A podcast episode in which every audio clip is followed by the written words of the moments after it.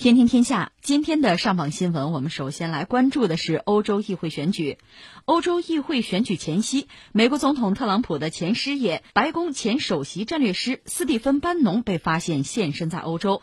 去年，班农接受采访的时候曾说过，他和助手组建了一个政治团体，将着力促成欧洲政坛地壳构造板块变化，最终使欧盟陷入瘫痪。据媒体报道，欧洲议会选举将在本月二十三号到二十六号举行。而就在这选举前夕的关键时刻，班农被发现现身欧洲，接触法国极右翼政党国民联盟。马克龙政府因此警告称，班农正在干涉这次的欧洲议会选举。这个真可以算万众瞩目吧？欧洲议会选举真的就来了。我先扯一句啊，欧洲议会原来没人当回事儿，他们自己啊，我们就说欧洲人自己没当回事儿。这段时间就最近这些年，算是开始关注，开始真的就是投身其中。所以这次这个选举，前所未有的被重视。嗯，所以那有意思的事啊，这个桥段就就多了，我们也来关注一下。我先解释一下欧洲议会哈，这就说二战结束以后，我们知道欧洲我们说打成一片白地了，战争打完之后，战胜国、战败国，大家一算，你还得过日子啊。那战胜国比如英国、法国，人家战胜国呀；战败国，你比如。纳粹德国是没了，后来分裂成东德、西德了。意大利在最后算是避免了纳粹德国那样的命运，但它也是法西斯那轴心国之一啊。就是总而言之，欧洲这些国家将来怎么办，就出现这么一个问题。英国还好说，这个岛国，欧洲大陆说到底，德国、法国，你们俩想怎么着吧？一战、二战你们都是死磕，这回想明白了，说咱们别再打了，而且咱们应该有一个什么样架构上的安排吧？咱们就是。生生世世啊，子孙后代就不再刀兵相见了。嗯，就是团结啊，建设。这样呢，就是欧洲大陆首先就是德国跟法国走到一起，搞了一个什么呢？最早就是煤钢联盟，然后就成为一个煤钢共同体，欧洲的煤钢的共同体。这样诸多国家就加入进来。其实后来再发展就是经济共同体，还有原子能共同体等等等等，我们就不说了啊。就是这个煤钢共同体做出来之后。那经济上和政治上，它联系是很紧密的。那政治上有什么有什么安排，有什么计划没有啊？搞个议会，嗯，就是欧洲议会，从那儿实际上就开始了。但是我们讲一开始的时候，并没有特别的引人关注。而且即使在今天，我们一说还是国际关系，就是国家和国家之间的关系。你欧洲凑在一起，那里面还是国家和国家的关系。就你说搞一个欧洲的议会能解决什么问题呢？以往我们看，其实也没能解决太多的问题，这没办法，就有局限性。但总的来说，这个架构是搭起来了。到现在，你说欧洲欧盟吧，它其实是像一个国家似的，很像一个国家。它也有宪法啊，这里面最主要的这么几个，你看啊，成员国的首脑组成一个欧洲理事会，就各国领导人凑在一起，欧洲理事会。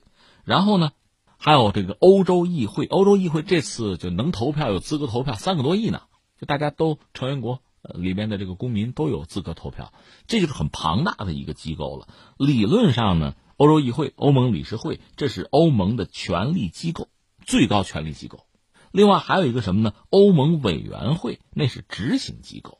这我们算讲清楚了吧？嗯，这很像一个国家，但实际上能不能真的就就对应像一个国家的职能那样完成，还做不到。但是总的来说。因为欧盟这么多年了，一直在进化哈，在迭代，在生长，所以欧洲议会的作用逐渐的也就，大家觉得越来越重要。而且这次有这么几点特别值得关注，一个是英国，这不英国脱欧嘛，嗯，没脱利索呢。对，将来脱不脱另说。那你这个参加吗？参加，他不得不参加。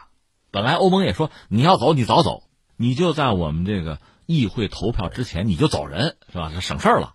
说一千道一万没走成，没走成你参参加得掏钱呐，闹着玩呢。就像以前你是欧盟成员一样，你还得参加，这是一个。再有一个是什么呢？之前大家很担心，尤其是特朗普上台之后这几年呢，大家知道全球范围内出现了这个反全球化的浪潮，而且国际贸易、国际关系整个出现了很大的这个变化，就整个国际的局势啊、秩序都发生了一些问题。还有一些国家呢，说到底就是右翼啊、民粹上台。你比如在意大利。法国那个勒庞也很活跃，在这么一个状况下，大家就估计哈就已经判断，这次欧洲议会要选举的话，你看着右翼会上台，会大行其道，民粹、民族主义，这恐怕会成为主旋律。那这又意味着什么呢？一，欧盟本身的存在就会成问题，脱欧不行，怎么也疑欧吧？疑就是怀疑的疑啊。就是开始出现离心力，这就有分裂的可能。这是一个啊，再一个是什么呢？就是很多欧洲国家的公众认为你那个移民政策就难民政策有问题，导致我们日子过不好了，安全、社会秩序，包括就业、经济，这都是问题。那这事儿咱们得说道说道。所以大家一般判断这次这个欧洲议会的选举，大家会前所未有的积极，要表达自己的政治上的这个。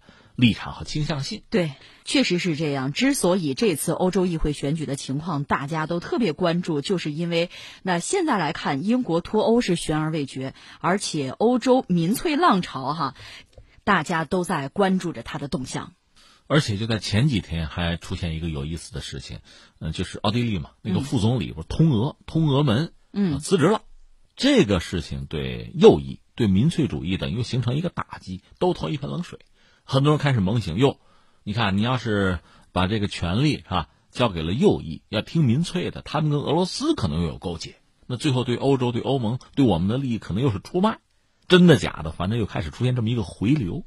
重复一下，在奥地利这个事儿之前，大家一般估计就是右翼会大行其道，那么欧盟会有很大的离心力，对吧？欧洲会越来越不团结，在一系列的难民政策等等很多领域就要就要翻盘。和以前叫反其道而行，本来是有这样一个预计啊，但是因为奥地利这个事情一出，你会发现很多欧洲人又开始又开始把自己的这个脚步哈往回挪，又倒回来了。我看还有游行，就是要反对民族主义，支持欧洲的统一嘛，呃，团结嘛，又开始有这样的声音，就大家都在各抒己见。但到底怎么样？三个多亿呢？如果一切正常的话，这也是一个比较大的选举，是吧？我们看这么多票，最后什么结果？嗯，呃。它大概主要是八个玩家，就是相关党派，这我们就不用多说了。说到底，我们就看他右不右啊。在这个大背景之下，我们就说到班农。班农刚才你谈到是特朗普的，其实是前军师了，对吧？嗯，策略师啊，战略师是这么一个角色，在特朗普就是呃当选过程之中，他起了很重要的作用。但是这位一个是他极右的，这没问题。他呢有丰富的媒体经验，他做网站，嗯，他还做投资什么的，不用说了哈。他的几个特点，他极右。另外呢，他对中国其实很排斥。其实他一直有贸易战的叫嚣，这是他根深蒂固的东西啊。呃，不管当不当特朗普国师，他这些东西其实一直没有改变。当了特朗普的这个总参谋长，国师嘛，是吧？呃，什么战略师啊、策略师的，在白宫里，他和别人搞不好关系，可能和特朗普的女儿女婿都搞翻了，最后是被一脚踢出了白宫。嗯，那这个我们知道，特朗普换人换的是非常勤的。三天两头换人，待会儿今天有空我们说说伊朗的问题，我可能会提到博尔顿。嗯，博尔顿现在特朗普满不满意、喜不喜欢，这也两说哈，咱们走着瞧啊，搞不好伊朗没怎么着，博尔顿先出局，这有可能，就班农就出局了。出局了呢，他对特朗普应该讲是就是又爱又恨吧。所谓爱呢，就是你必须承认他们在很多观念上、三观上是比较一致的。就是有惺惺相惜的一面。另一方面，你把我踢出来，那肯定我我不会感恩戴德，不爽，所以又重操旧业，还去做网站，还是极右，还是把自己这套思想到处去讲。同时呢，其实是在对特朗普的政策做一个支持和呼应。客观上是这样。那位居庙堂之高，这位处江湖之远，但是呢，基本上还是有点这个惺惺相惜啊，心有灵犀啊，还是这个意思。哎。那您说班农他的这个做法是不是也能反映出来美国高层的一些观点看法？比如说他们的核心意识形态还是要和欧洲是一个竞争和对抗？我个人觉得他确实代表相当多的人，甚至和特朗普刚才我们讲就在观念上有很多吻合之处。嗯，呃，其实班农之前我记得去年我们节目就关注他了，他去年就这不搞了一个就民间嘛，搞了个基金，我就到欧洲，我就搞一个。搞一个什么，就是类似讲习所啊，类似辅导站啊，搞了这么个东西，就专门对欧洲国家的右翼一些党派，我做一些辅导，我做一些支持，就干这个，所以这个也引起很多人的反感，比如说马克龙，嗯，因为现在你刚才也谈到了哈，这涉及到勒庞，就是法国的极右的那个勒庞，他本人和马克龙争这个总统不是没争上吗？嗯，呃，甚至特朗普对他也很欣赏。如果勒庞上台，两点：一个恐怕也脱欧；第二个呢，肯定是抵制难民，这毫无疑问的。嗯，所以这个特朗普也认同，班农也认同。刚才你谈到他和勒庞可能有一些接触，甚至不排除有一些勾连哈。这个马克龙高度的警惕，是，甚至就拍出来，你这不干涉我们大选吗？干涉欧洲内政嘛，嗯，所以你看很有意思。之前很多人讲，你看俄罗斯啊，对这个欧洲的这次欧洲议会选举是不是又要有什么动作啊？嗯，警告你不要干涉我们，不要影响我们啊。这个说说而已，拿证据啊。但是班农现在可去了，对，人在的，这就很有意思了。呃，所以刚才你谈到的其实就是现实。我们之前也分析过，说到美欧的关系呢，其实很微妙。如果说大敌当前，你比如说当年他们一直认为。就是苏联会会入侵欧洲啊，横扫西欧，那就没办法，我们必须在一起。那美国确实块头大，所以欧洲国家就西欧呢靠拢美国，搞北约也好，或者说靠美国的核保护伞也好，等等等等，这个完全是可以意料，就完全是按照逻辑能推得出来的。但是苏联没了呢，那你北约存在的意义又何在呢？欧盟和美国到底什么关系呢？其实就算是有苏联，冷战时代就说经济上，你包括日本。你看八十年代那个广场协议，那不就是冷战期间吗？那美国和欧洲联合压日本，我就欺负你了，不也欺负吗？美国和欧洲的贸易战，有苏联的时候也有贸易战啊，该打也是打的刺刀见红啊，一样的。经济上这个利益一个子儿也不能少，而且它往往是零和博弈，嗯，就是你吃了这口，我就吃不到，那我怎么也不能让你顺顺利利的吃下去。美欧关系就是这样，特别在苏联解体之后，我们多次讲过。从那个科索沃战争，一九九九年，你可以看得很清楚。欧元刚出来，整个欧洲真的是抱成一团儿，显然就成为一个多元世界的一极。在这时候，美国拉着北约，其实就是欧盟国家嘛，去打科索沃去。科索沃不就在欧洲吗？你没算清楚吗？我们作为旁观者都看清楚，他们欧洲人傻乎乎的跟着去打，打到最后欧洲就乱了。欧洲乱了，资本就跑了。欧元是一月一号诞生的，三月二十四号科索沃战争爆发。那你也想坚挺吗？你没崩盘就不错了，就咔嚓就掉下来了。这回欧洲也明白美国什么意思了。对，只不过历任的美国总统说到底在这方面是比较谨慎，不像特朗普。特朗普确实是直抒胸臆惯了，然后上来一上来北约散了吧，这话也说了，而且跟欧盟的关系就搞得非常不对付，在很多问题上其实几乎就是对立的。你比如说英国脱欧的问题，特朗普直接跟特蕾莎梅就说：“你谈什么谈啊？起诉他，直接硬脱。”嗯，跟他干，然后咱俩弄一个，弄个自贸区嘛，就这么讲嘛。另外，你看对伊朗的问题，包括涉及到和中国的问题，就一系列的问题，你看到美欧，因为在核心利益上是有矛盾的，嗯，所以你说一定要在某些脚步上想合拍太难了，也不是不做努力。你看那个斯克里帕尔那个事件，英国那个就是间谍那个事儿，那个事儿一出，大家嚷嚷着制裁俄罗斯吧，这算是有一个统一的步骤，不容易。然后呢，再就是比如在这个叙利亚。美国是打了两次巡航导弹，法国跟了一下，因为法国在那有利益，跟了一下。其他国家确实有点这个鞭长莫及，爱莫能助。另外呢，心里面也很清楚，搞什么搞嘛，跟你搞什么好处嘛，大概就是这样子。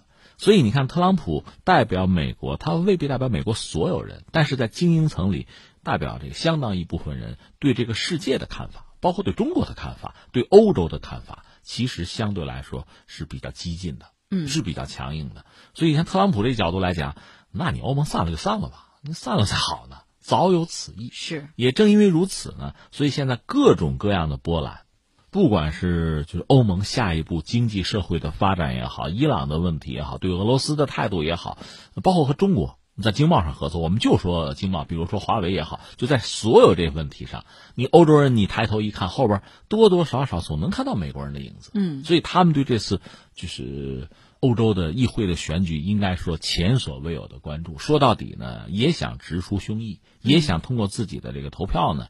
就是来确定、来锁定欧洲未来的方向，就你把定航向，别跑偏了。他们确实有这个担心。对，刚才咱们还提到了俄罗斯哈，咱们不妨来关注一下俄罗斯和欧洲的关系。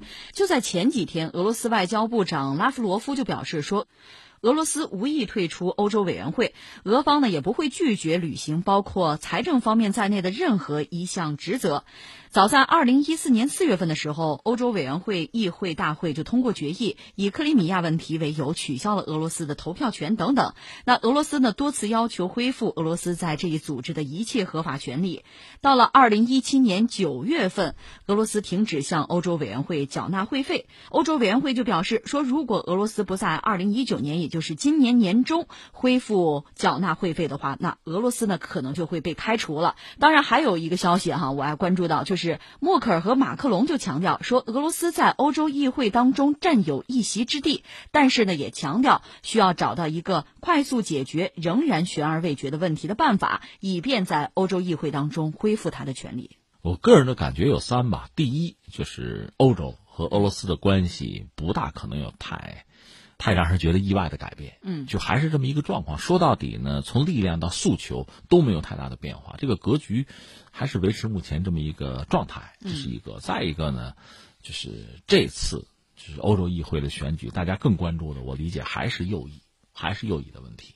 就是他们到底能不能掌控更多的话语权，对整个欧盟未来生存也好、发展也好，包括选择道路也好，会产生什么影响？这个更重要，而不是俄罗斯。那最后第三呢？呃，美国，你班农刚才我们谈到他是已经现身了，因为他毕竟他是个自由人。他并不是美国官方的什么人啊，不是政客，但是他的现身呢，确实代表了美国相当数量的这个精英层甚至执政者对欧洲的态度。这个其实我们，而我也更好奇，看看欧洲人是什么反应。